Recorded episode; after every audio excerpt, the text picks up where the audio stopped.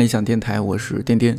我知道最近有很多人正在追看理想和优酷联合出品的《圆桌派》第四季。忙完了一天的事儿，看四个人在那儿聊天，确实让人放松而且舒坦。不过也请不要忘了屋里道长孤身一人主持的读书节目《一千零一夜》第四季，昨天刚刚上线了最新一期。介绍的作品是英国诗人艾略特的长诗《荒原》，这是西方现代文学当中划时代的作品，推荐你去看看这期节目。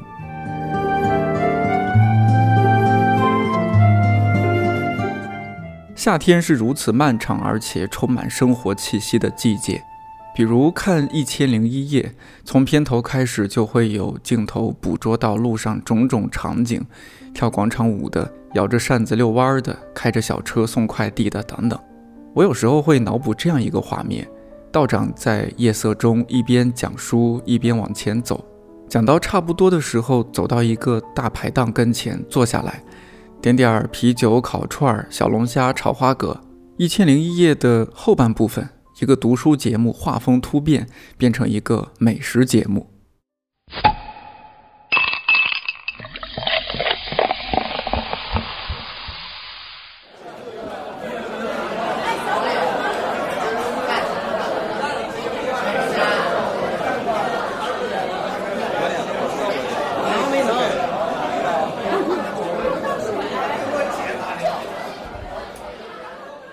除了上周四电台说到的西瓜，在闷热的夏天来点儿冰啤酒，真的是再幸福不过的事儿了。约几个朋友，找一家味道不错的烧烤店，如果是很火的店，一定要早点去，这样就可以在露天区域找一个好位置。花毛一体和冰啤酒、羊肉串当然是必点的，再来几串板筋、鸡翅，配根金针菇卷儿和骨肉相连。像我这种吃素更多的人，就需要再来一些烤茄子、烤韭菜、烤豆角、烤金针菇。至于更多的菜单，欢迎各位夜生活丰富的川渝地区的朋友来补充一下。去年俄罗斯世界杯期间，有一天晚上，我和几个同事在望京附近一处露天区域看比赛。其实足球我不是很懂，主要是去喝酒的。那边有一个四面都是楼的露天广场。各家都在门前摆好了桌子、椅子、冰柜，置办了大屏幕和音响，周围挂满了世界杯气氛的小旗子，不时有人欢呼和吹口哨。待到凌晨一两点的时候，我们说再加点一些串儿，老板很不好意思地说，因为那天晚上烤的太多了，厨师太累了，罢工回家休息了。比赛结束了。比赛结束了，法国队在历史上第二次拿到了世界杯冠军。他们在决赛当中四比二击败了首次杀入决赛的克罗地亚。那两支球队合力为我们所有的全球的球迷上演了一场非常精彩的世界杯决赛。迪迪埃得上。白酒比较烈，喝起来容易醉。葡萄酒虽然已经被越来越多人在日常生活中接受，但用什么杯子多少还是比较讲究。好的葡萄酒价格也不便宜。威士忌更是如此，而啤酒相对价格便宜，酒精度低，适合助兴，是一种更加生活化的酒精饮料。即使不常喝酒的人，也可以随便说上来几个牌子：雪花、青岛、燕京、哈啤，还有百威这些。除了为喝而喝，在不同情境下喝啤酒，可以有完全不同的含义和感受。失恋了，喝的是回忆或者失落的苦涩；朋友分别的时候。喝的是彼此的情谊和祝福，聚餐的时候喝的是难得一聚的珍惜，而最打动我的是，喝酒有时候象征着抗争与自由。I suppose I could set it up for you. That would save you some money. If you get the forms, I'll prepare them for you, nearly free of charge. I'd only ask three beers apiece for each of my co-workers. Co-workers, get him. That's rich, ain't it? I think a man working outdoors feels more like a man if you can have a bottle of suds. It's only my opinion. Sir. What are you Jimmy staring at? Back to work! Let's go, work!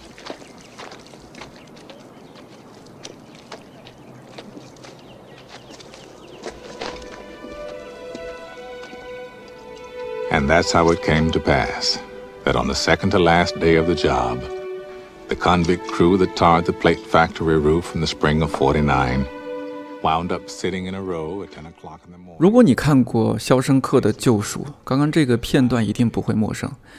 安迪和其他几名犯人去给工厂的楼顶刷沥青，因为听到监狱官关于税务方面的抱怨， 安迪在被推下楼之前，让对方相信自己能帮助他合法避税，作为交换，监狱官需要给他的伙伴每人三瓶啤酒。于是，电影里出现这样一幕：在温暖的阳光下，几名囚犯斜靠在楼顶，神清气爽地喝着冰镇的泰戈尔啤酒。而 Andy 这个时候在角落里看着喝酒的同伴微笑。试想，把这里的啤酒换成可乐、葡萄酒、whisky 都不对，都不成立，一定是啤酒。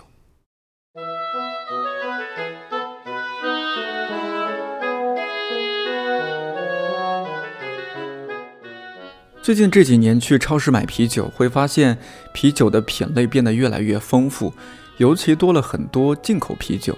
一瓶的价格也从十几块到八十多、九十多不等，口味也变得和以前很不一样。最典型的，比如现在到处可以见到的，来自比利时的福加白，还有粉象，还有来自法国的一六六四。如果不那么较真儿的话，可以认为这些是所谓精酿啤酒的入门款。根据我粗浅的理解，我们之前喝的绝大多数酒可以称为所谓工业啤酒。简单说就是除了水和酒味儿，什么味儿都没了。但是现在越来越火的所谓精酿啤酒，在基础的酒味之外，增添了更加复杂的味道和层次。五月份的时候，我去北京的一家精酿酒馆——北平机器，参加了一场关于啤酒的新书发布会。北平机器的创始人李威在现场表达了他对精酿啤酒这个概念的理解。什么是 craft beer？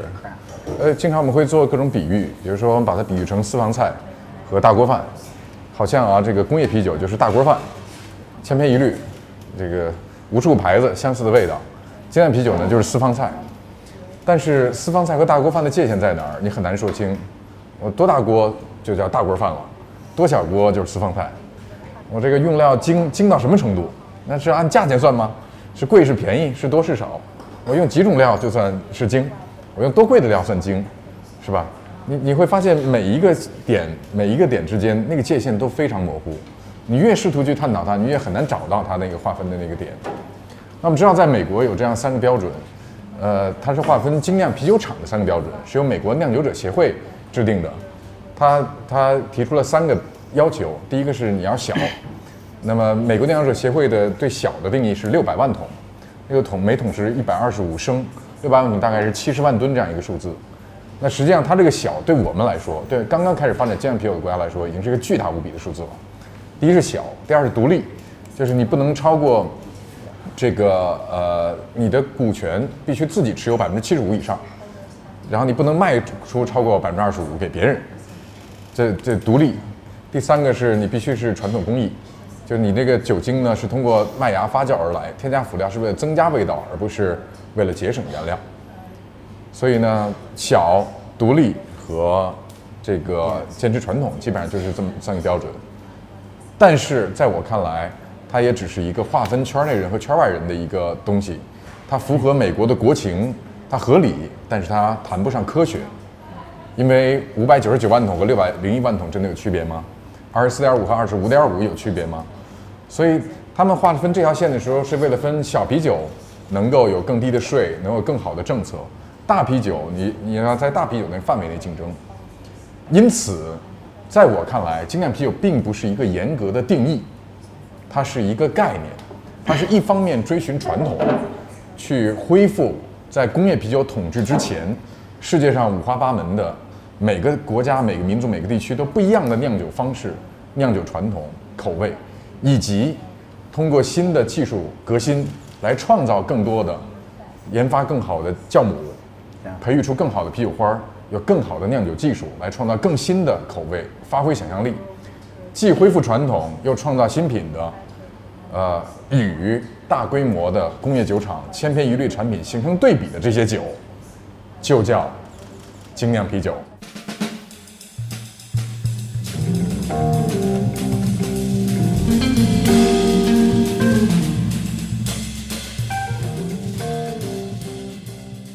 从某种角度上来说，精酿啤酒是人类创造力以及追求个性化、多样化在啤酒领域的延伸。具体该怎么定义，我觉得并不重要。但是酿酒师在酿酒过程中的创意实在是让我大开眼界。一般来说，啤酒是由水、麦芽、啤酒花还有酵母四大原料组成的，所以绝大多数啤酒一般人喝起来口感上大同小异。但是近几十年发生了一些有趣的事儿，一些不走寻常路的酿酒厂开始在四大基本原料之外加入一些其他配料，有什么呢？比如水果、蘑菇、肉、巧克力、咖啡、茶等等。美国俄勒冈州流氓麦芽酒厂的酿酒大师约翰梅尔在2015年曾经酿的一款酒，甚至加入了从他的胡子里提取的酵母。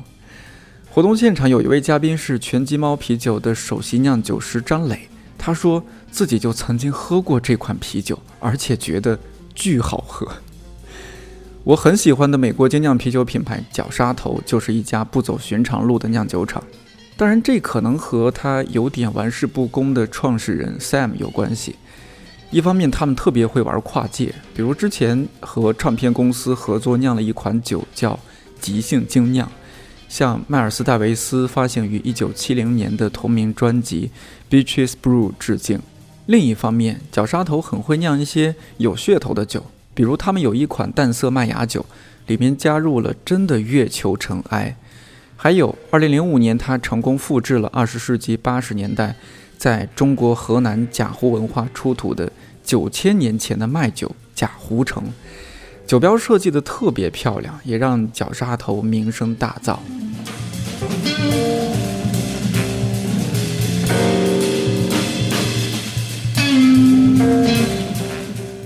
刚开始喝精酿啤酒会被那些很特别的酒标设计吸引，比如 Flying Dog 飞狗，虽然看起来稍微有点重口味，但真的很有设计感和艺术性，喝酒的时候会有不一样的感觉。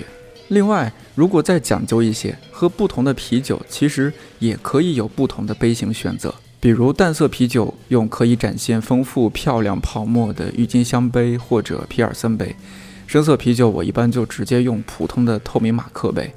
除此之外，还有特酷杯、大肚杯、品托杯等等，这就是个坑。每次想买新杯子，看看自己小小的出租屋，就觉得嗯，还是省点钱吧。在选杯子这件关系到喝酒仪式感的事儿上，《精酿啤酒与酿造》杂志编辑《如何畅想啤酒》这本书的作者约翰霍尔先生，以及酿酒师张磊聊了聊他们的看法，我特别认同。Uh, is, is very important. Yeah. Uh, and a clean glass. yeah. um, uh, not, not, a, not a dirty glass uh, a, a, as well. I, I, I do too. Um, I'm, I'm not allowed to bring new glassware home. 我也有很多杯子，现在家里已经不让我再拿新杯子回去。 Uh, my wife says that if I bring a new glass, uh, two have to be thrown away. 我妻子说，如果拿一个新杯子回去，就会要再扔掉两个。 Too many glasses, one mouth. Yeah. 很多杯子，但是嘴只有一张。 我觉得这我我跟他一样，就是他刚那句话，就千万不要让我老婆听见。对，就我我每次就是有活动啊，或者说有些什么回来，我都会带新杯子回来。然后 我喝酒的仪式感也是选杯子，然后选一个自己喜欢的开瓶器，然后对。然后那个刚刚李威那个他说说要选一个干净的杯子，这个其实其实不是关于卫生的原因，其实就是一个干净的杯子，它其实是给这个啤酒以更好的一个状态，就是包括你的泡沫啊，包括你的那个视觉效果，包括它挂杯性啊什么的，这些都会都会影响很大。就有时候一个很好的啤酒，但你用一个不好的杯子，它其实呈现的是完全不一样的效果，对。所以这个还是很重要，选杯子很重要。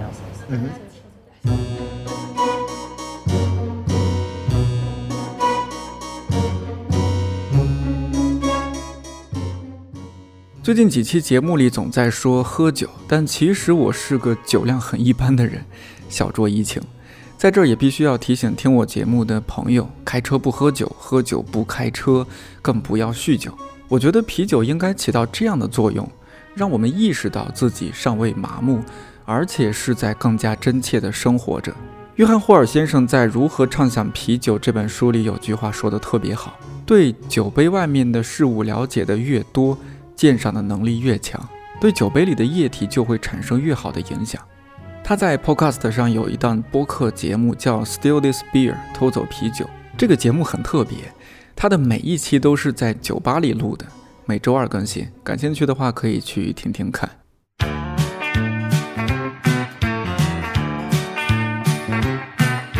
I don't think about you when I'm bowling. I don't think about you when I'm playing golf. 说到酒，前段时间看理想 App 上线了一档关于葡萄酒的视频节目，叫《学懂葡萄酒的语言》，主讲人是全球唯一一位华人侍酒师大师吕阳老师。吕阳老师讲这个，用道长的话来说，就是真是有点杀鸡用牛刀了。但是对于我们一般人来说，这个节目这样设置的好处就在于，不仅是葡萄酒知识的增长，更是思想上和逻辑上的满足。推荐你来看看。总之，愿我们能时不时的端着酒杯聊聊生活。看理想电台，我是颠颠，祝你早安、午安、晚安，我们下期再见。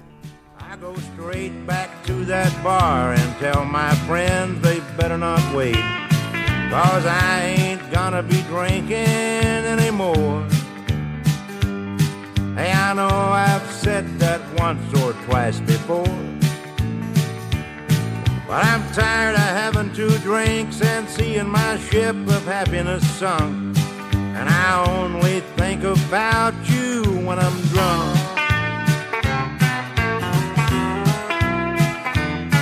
Well, I don't think about you when I'm cooking. I don't think about you when I'm making beds. I don't think about you when I'm mopping. And when I think of making love, well, you might as well be dead. I don't think about you when I'm reading. I don't think about you when I see your junk.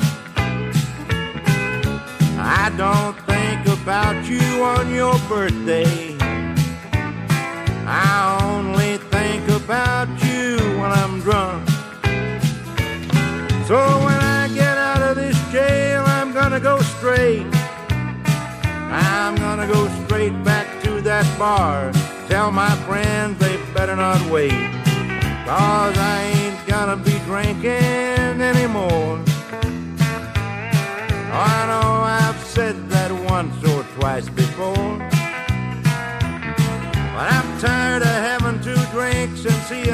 ship of happiness sunk. And I only think about you when I'm drunk.